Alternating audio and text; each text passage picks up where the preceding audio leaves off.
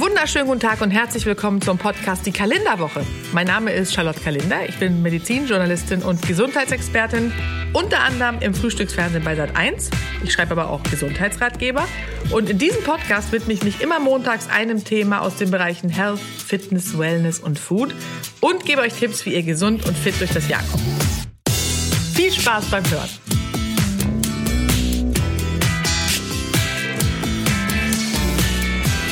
Heute Teil 3 der Kalenderwoche zum Thema Depression der Volkskrankheit. Und in den ersten beiden Folgen haben wir ja schon besprochen, was ist eine Depression überhaupt und wodurch grenzt sie sich ab von beispielsweise einem Herbstblues. Und im zweiten Teil ging es dann darum, was denn Betroffene tun können, also welche Behandlungsmöglichkeiten es gibt. Und heute wollen wir besprechen, was denn die Angehörigen machen können. Ja, das heißt, wie könnt ihr einer depressiven Person in eurem nahen Umfeld helfen? Und euch dabei auch noch um euch selbst kümmern, ja? Denn manchmal erscheint einem schwer depressiven Menschen die Situation als sehr hoffnungslos und das ist natürlich belastend für Familie und Freundschaften und vielleicht hilft es euch, euch bewusst zu machen, dass ihr keine Verantwortung dafür tragt, ja? Es gibt kein Patentrezept für solche Situationen, aber ein paar Dinge könnt ihr doch beachten und machen und das besprechen wir heute.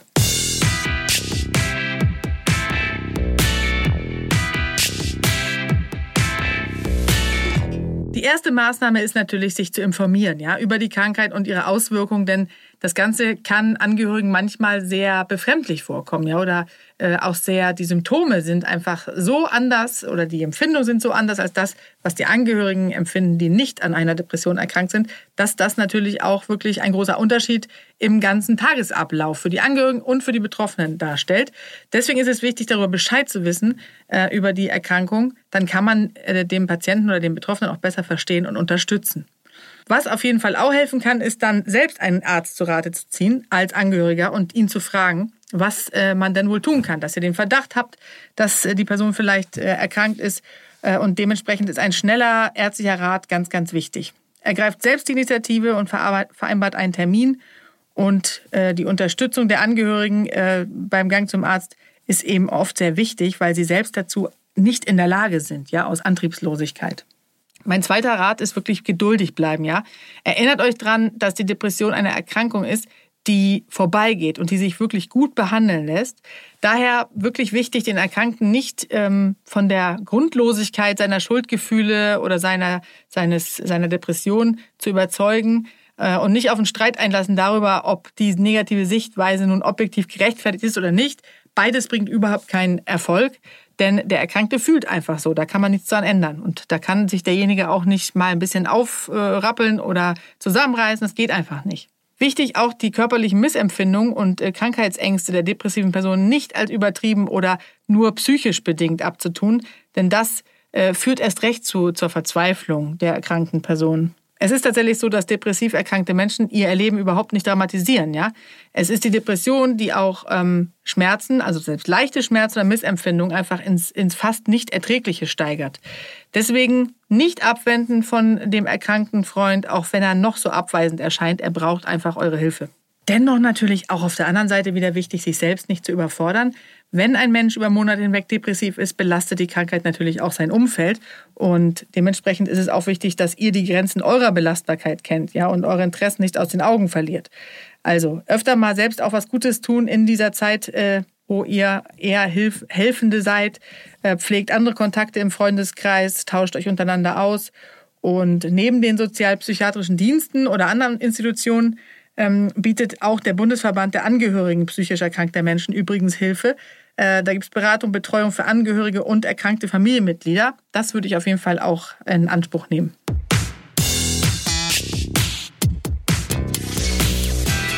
Viele denken auch, sie müssten den ähm, Erkrankten dann gut gemeinte Ratschläge geben. Ja? Aber wie ich eben schon angedeutet habe, es macht überhaupt keinen Sinn, einem depressiv erkrankten Menschen zu raten, ach, jetzt schalt doch mal ab, fahr doch mal in Urlaub oder mach dir doch mal ein schönes Wellness-Wochenende an der Ostsee. Denn das ist für denjenigen ganz schwierig, überhaupt sich vorzustellen, wegzufahren. Ja? Und dann eine fremde Umgebung verstört die betroffene Person meistens eher zusätzlich. Deswegen äh, sowas ist eigentlich gar keine gute Idee. Ähm, da ist das normale Umfeld meist besser, bis es ihm besser geht.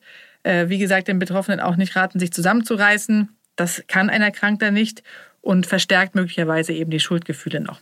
Das gleiche gilt für Aufmunterungsversuche. Irgendwie guck doch mal, die Sonne scheint. All das sieht der Erkrankte überhaupt gar nicht. Für den ist alles grau. Wenn allerdings der Erkrankte Eigeninitiative zeigt, dann darin unterstützen. Es gibt eine Stiftung äh, Deutsche Depressionshilfe, die hat ähm, eine Liste mit Formulierungen veröffentlicht, mit denen man depressiven Menschen Mut machen kann, weil man herausgefunden hat, dass das Sätze sind, die helfen. Ja, haben das verfasst als Mutmach-Bingo zum Thema Depression. Das klingt jetzt vielleicht ein bisschen äh, lustig. Es ist natürlich eine ernste Erkrankung, dementsprechend nicht lustig, aber das ist eine sehr gute Idee, finde ich, die uns helfen kann, einfach äh, dadurch, dass Sätze vorkommen wie du bist mir oder uns wichtig, ich nehme deine Erkrankung ernst komm doch mal in den Arm, ich nehme dich mal in den Arm, ich bin für dich da. Es ist okay, wir schaffen das zusammen, du bist nicht allein. Wie kann ich dich unterstützen? Soll ich dich zum Arzt begleiten? Ähm, oder Sätze wie du bist stark. Ähm, es ist nicht schlimm, wenn wir heute nichts schaffen, dann machen wir es eben morgen. Und ich gebe mir Mühe, die Erkrankung zu verstehen. Es ist nicht deine Schuld. All das sind Sätze, die der Erkrankte hören möchte und die ihm helfen, sich nicht noch schlechter zu fühlen. Das heißt, das auf jeden Fall mal notieren ähm, auch natürlich wichtig, ähm, ihm zu, aufzuzeigen, es ist eine behandelbare Krankheit, sie ist sehr gut behandelbar, es gibt Hoffnung, denn diese Hoffnungslosigkeit ist natürlich für die Betroffenen sehr schlimm. Und eine Krankheit, die behandelbar ist, ist eigentlich überhaupt nicht so dramatisch, wie es dir jetzt gerade vorkommt. Deswegen machen wir jetzt was dagegen. Das alles sind wirklich gute Sätze, die den Betroffenen helfen. Was gibt es für Hilfsangebote? Fragen immer wieder Angehörige. Ja, also um die Herausforderung zu meistern, könnt natürlich, wie gesagt, auch ihr Selbsthilfe in Anspruch nehmen, zum Beispiel psychotherapeutische Unterstützung. Ja, ähm, denn was euch entlastet, hilft natürlich auch der Person, um die ihr euch sorgt und äh, für die ihr da sein wollt. Ihr könnt euch auch an Selbsthilfegruppen wenden. Es gibt für Angehörige spezielle Angebote. Ähm, auch in der Nähe einfach mal googeln. Und last but not least ist eine ganz tolle äh, Kontakt- und Informationsstelle, die sogenannte NACOS, also heißt Nationale Kontakt- und Informationsstelle zur Anregung und Unterstützung von Selbsthilfegruppen. Und die Website, ähm, die ihr auf jeden Fall mal anschauen könnt, heißt www.narcos.de. Da findet ihr wirklich ganz viele Informationen.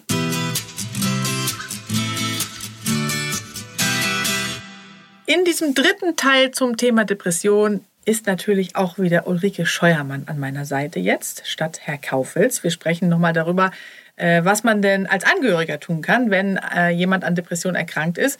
Und herzlich willkommen erstmal äh, zum dritten Teil. Das ist ähm, schon jetzt eine liebgewonnene Tradition, Sie immer hier an meiner Seite zu haben als Expertin für, ähm, für Depressionen, als Psychologin und als Buchautorin unter anderem des Ratgebers Self-Care, du bist wertvoll.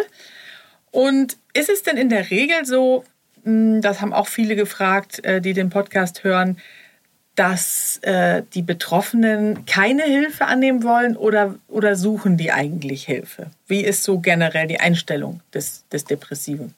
Möchte er, dass sich jemand kümmert?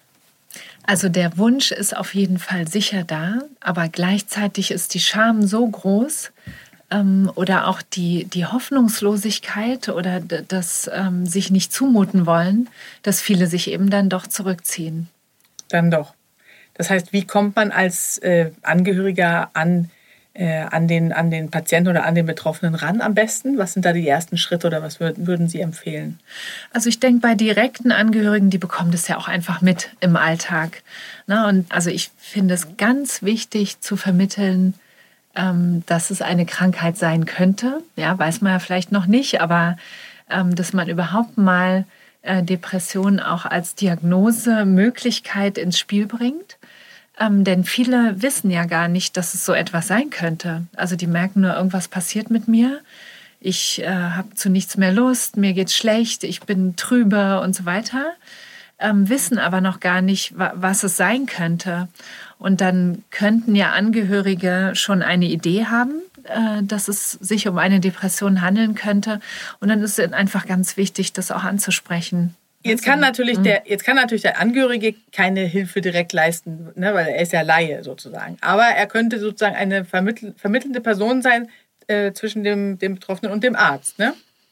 Genau. Das heißt, wie lotst ja. er ihn, ohne ihn zu zwingen, äh, möglichst dahin? Ja, also das eine ist tatsächlich ähm, zu vermitteln, es könnte sein, dass es eine Krankheit ist. Ähm, dann, ähm, dass jemand äh, da auch selber nichts dafür kann und das ist so eine Entlastung. Und dann kann jemand auch eher wieder sagen, na gut, ähm, vielleicht gehen wir wirklich mal zum Arzt. Und natürlich ähm, diese Idee, ähm, wenn wir zu einem Arzt, zu einer Ärztin gehen und du vielleicht eine Therapie machst oder ähm, vielleicht auch erstmal mit Medikamenten oder also jedenfalls es gibt Möglichkeiten, ähm, dass du, äh, dass deine, die, die deine Situation erleichtern. Ja, und, und viele denken eben, das, da muss ich jetzt durch, das, das ist ähm, oder, oder das wird nicht mehr, weil man steht ja nicht drüber. Man guckt ja nicht drauf und sagt, aha, ähm, hier ist gerade schlechte Stimmung oder mir geht es nicht gut, sondern man ist ja da drin. Und das heißt, äh, die Hoffnungslosigkeit zum Beispiel ist ein Symptom von Depression. Und dann kann man ja nicht sich drüber stellen und sagen, das wird schon. Ja, weil man, man fühlt sich ja hoffnungslos. Also es ist ganz schwer zu beschreiben, so wie ohnehin Depression sehr schwer zu vermitteln ist nach außen. Also es ist eine, eine Krankheit, ähm, die viele als so leidvoll empfinden, weil sie sich damit gar nicht verständlich machen können. Und ich würde auch sagen, jemand, der nicht das selber mal erlebt hat, kann sich es eigentlich nicht vorstellen. Und die, die es mal erlebt haben, die vergessen es aber auch ganz schnell wieder, weil es so schlimm ist. Mhm. Und ich weiß von einer Klientin, die hat mal gesagt, ähm, die hatte mal eine Krebserkrankung, auch eine sehr schwere hat es überstanden und hatte später dann, viele Jahre später mal eine Depression. Und sie hat gesagt, äh, die Depression war schlimmer. Oh. Ja, Wahnsinn, ne? Ja, weil man nach außen, man sieht gesund aus, man sieht ja normal aus und ähm, was innerpsychisch passiert, kann man eigentlich nicht vermitteln. Man bleibt alleine damit und man ist abgeschnitten von dem. Klar, man selbst sieht die ja. Welt trübe und grau mhm. Und die anderen äh, gehen zur Arbeit und es scheint die Sonne, sie sagen, yay, mm. wo ist der nächste Baum zum Ausreißen? Und äh, der Betroffene kann das eben überhaupt nicht nachvollziehen. Ne? Ja, so. und die Angehörigen eben auch nicht. Und deswegen ist es. Äh, die wichtig. sagen auch häufig, reiß dich doch zusammen. Das ja. ist ja etwas, was man gar nicht ja. tun sollte. Das wäre auch nochmal meine Frage, was sollten denn Angehörige auf gar keinen Fall tun? Ja, also genau, dieses reiß dich mal zusammen, es bringt doch, einfach nichts. Ist es doch geht nicht einfach so schlimm. nicht. Ja. Genau, und das ist natürlich die, die Hilflosigkeit, aber auch, dass, ähm, dass ähm, viele Angehörige eben nicht genug wissen über ja. die Krankheit. Und wenn sie wüssten, äh, man kann zusammenreißen, geht einfach nicht, dann wäre das schon eine große Entlastung auch für Angehörige. Ja, man muss aber auch wissen, dass es ein, ein Ungleichgewicht der Botenstoffe ist und das kann man ja nicht einfach sagen, so, jetzt sortiert euch mal wieder da oben. Mhm. Das muss man mhm. erstmal wieder ins Lot bringen. Ja, genau. Ähm, jetzt ist es ja bei Depressionen äh, auch zum Großteil so, oder Sie sagten, wie viel Prozent enden äh, mit dem Tod durch Suizid der Depression? Also es gibt ja 10.000 Suizide pro Jahr, was eine enorm hohe Zahl ist. In Deutschland? Ist. Ja, also im Vergleich mhm. äh, Unfälle 3.000. Und ungefähr die Hälfte, also ungefähr 5.000, äh, stehen im Zusammenhang mit Depressionen. Und ähm, rund 4 Millionen äh, Menschen gibt es, äh, die eine Depression haben in Deutschland. Das heißt, da gibt es sehr viele Angehörige, die natürlich auch dann hoffen, dass sie verhindern können, dass äh, so ein Suizid passiert. Gibt es denn da so einen Leitfaden, was man tun sollte, um das zu vermeiden? Es gibt ja auch Fälle, äh, wo die Angehörigen es zu gut gemeint haben und das den Suizid dann ausgelöst hat. Ähm, was kann man da falsch oder richtig machen? Ja, also an erster Stelle immer der Kontakt und das einfühlsame Gespräch. Ne, und ähm, verstehen oder Empathie einfühlen, ähm, äh, mitgehen mit dem, was ist, also so, dass der andere sich überhaupt verständlich machen kann, das ist das Wichtigste. Und dann kann man danach, kann man Maßnahmen überlegen. Also wenn jetzt, wenn man, also man kann das mal fragen und ansprechen, denkst du denn auch mal daran, vielleicht dir das Leben zu nehmen, wenn es dir so schlecht geht, also dass man sich langsam so rantastet. Mhm. Ähm, und ähm, viele kriegen dann Angst, äh, wenn, wenn sie merken, dass vielleicht jemand sagt, ja, oder ich denke schon darüber nach, oder jemand macht so Andeutungen, ähm, kriegen Angst und, und rennen irgendwo hin oder holen, würden am liebsten irgendwie die Polizei holen oder den Krankenwagen. Und äh, das ist dann auch nicht sinnvoll, weil das kann ja auch ein Vertrauensbruch sein. Ne? also dann gibt es einen Knacks für, für die Beziehung. Was ist denn auf der anderen Seite mit Menschen? Es gibt ja Menschen, die dann so im Affekt, im Streit zu ihrer, zu ihrer Freundin sagen, also wenn du jetzt gehst, dann nehme ich mir das Leben. Ist das denn auch ernst zu nehmen oder sind das in der Regel dann eher leere Drohungen? Da würde ich auch nachfragen. Also wer weiß, was der Hintergrund ist. Kann, also man denkt nicht, es klingt so wie eine Drohung. Ne? So Aber man merkt in der Depression nicht immer. Ne? Ja. Also es gibt auch ja, die Fälle ja, des Suizids, wo, mm. man vorher, wo man vorher gar nicht gemerkt hat, dass das mm los ist. Mm -hmm. Also ähm, immer in das Gespräch gehen. Und zwar in ein offenes Gespräch und nicht in ein Druckgespräch. Ja, sag mal, was ist denn jetzt los? Dann müssen wir hier in die Klinik oder so. Ähm, wenn sich so ein, so, ein, so ein Gefühl oder so ein Verdacht auch erhärtet, ähm, dann sollten Angehörige oder Freunde, Bekannte sich auf jeden Fall Hilfe holen. Und das geht immer im, zum Beispiel in den Krisendiensten, ähm, die ja oft Erstanlaufstelle sind, oder in den sozialpsychiatrischen Diensten. Die, die gibt es überall in Deutschland, mhm. in jeder Gemeinde, in, jedem, in jeder Stadt. Ja, oder bei dem behandelnden Arzt oder der Ärztin. Das heißt, äh, es gibt oder haben Sie schon mal erlebt, dass es den Fall gibt, dass man gar nichts gemerkt hat und auf einmal hat jemand dann äh, sich das Leben genommen? Hat das jemand so erzählt von den Angehörigen zum Beispiel? Oder war, waren es schon irgendwie meistens Hinweise, Nicht dass immer. was los ist? Also manche ähm, behalten alles für sich, holen sich keine Hilfe. Und ähm, gerade bei Männern ist es so, da gibt es viel weniger Suizidversuche, sondern eben gleich in Anführungszeichen erfolgreiche Suizide und man kann es nicht immer merken. Ne? Und, und hinterher, nach einem Suizid sind ja viele, also man versucht dann natürlich herauszufinden, was habe ich vielleicht übersehen oder was haben andere nicht übersehen und man kann nicht äh, jeden Suizid kann man nicht merken. Also wenn jemand okay. das sehr ist ja auch beruhigend ist. für die Angehörigen dann.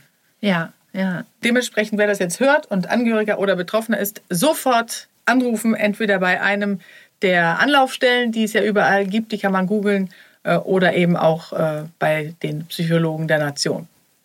Ja? Genau. Gut, dann hoffen wir, dass Sie das alle machen. Wenn Sie Fragen haben, melden Sie sich gerne. Vielen Dank, Ulrike Scheuermann, und bis ganz bald.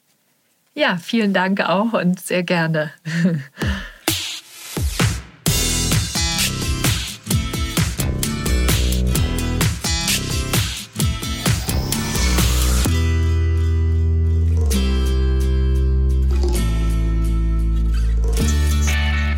wenn ihr auch eine Gesundheitsfrage habt, die mir Herr Kaufels in einer der nächsten Folgen stellen soll, dann schreibt mir einfach eine Mail an kalender.argon-verlag.de. Und die Mailadresse und ganz viele andere Tipps und Infos findet ihr übrigens in den Show Notes. Ganz wichtig. Wenn euch der Podcast gefällt, dann freue ich mich sehr, wenn ihr mir eine positive Bewertung gebt. Also einfach auf die fünf Sterne klicken oder vielleicht sogar einen kleinen Text schreiben. Da würde ich mich sehr freuen. Die Kalenderwoche und ganz viele andere Podcasts von Argon Lab findet ihr unter podcast.argon-verlag.de. Und außerdem gibt es Argon Lab und mich natürlich auch bei Facebook und Instagram.